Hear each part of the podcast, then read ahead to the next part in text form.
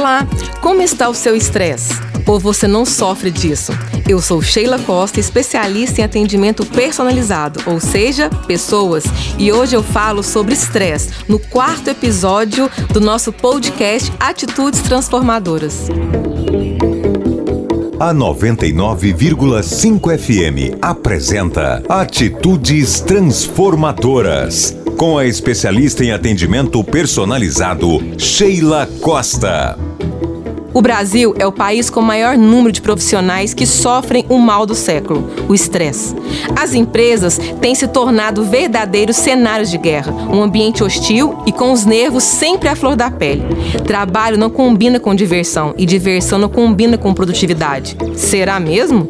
Você que me ouve já percebeu que muitas empresas copiam o modelo de gestão do concorrente? Na maioria das vezes, muitas não obtêm o mesmo resultado. Por que será? A grande conclusão que eu tenho é que o combustível para bater as metas e alcançar os resultados extraordinários, com certeza, é a sua equipe. A cada dia que passa, as pessoas estão se matando mais rápido. E quero lembrar você que só temos uma vida, o hoje, o aqui e agora. E será que essa infelicidade que vemos, ouvimos de amigos, família, equipe, clientes, queremos para nós? Sheila, mas como que você sabe que as pessoas estão infelizes? Simples. A pessoa chega no trabalho de manhã às 8, 8 e meia e já pensando em chegar às 18 da tarde. Oi? Com isso eu concluo que há algo errado, concorda? O que você tem feito para melhorar o seu ambiente de trabalho? Que tipo de pessoa você é com as pessoas à sua volta? Lembre-se que a transformação que você busca inicia primeiramente em você.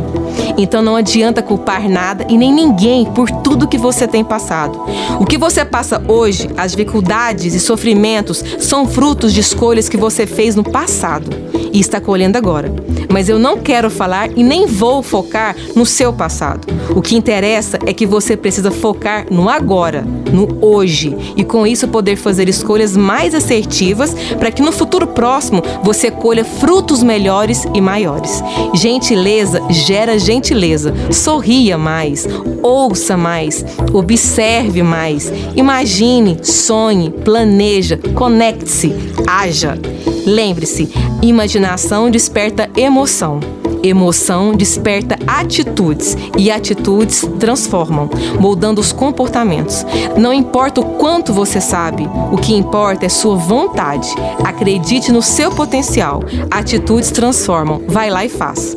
Espero que essa dica tenha agregado a você. Compartilhe agora com as pessoas que você acredita e que possa adquirir atitudes transformadoras. Até a próxima com o nosso podcast Atitudes Transformadoras na 99,5 FM a gente ouve porque gosta. Podcast 99.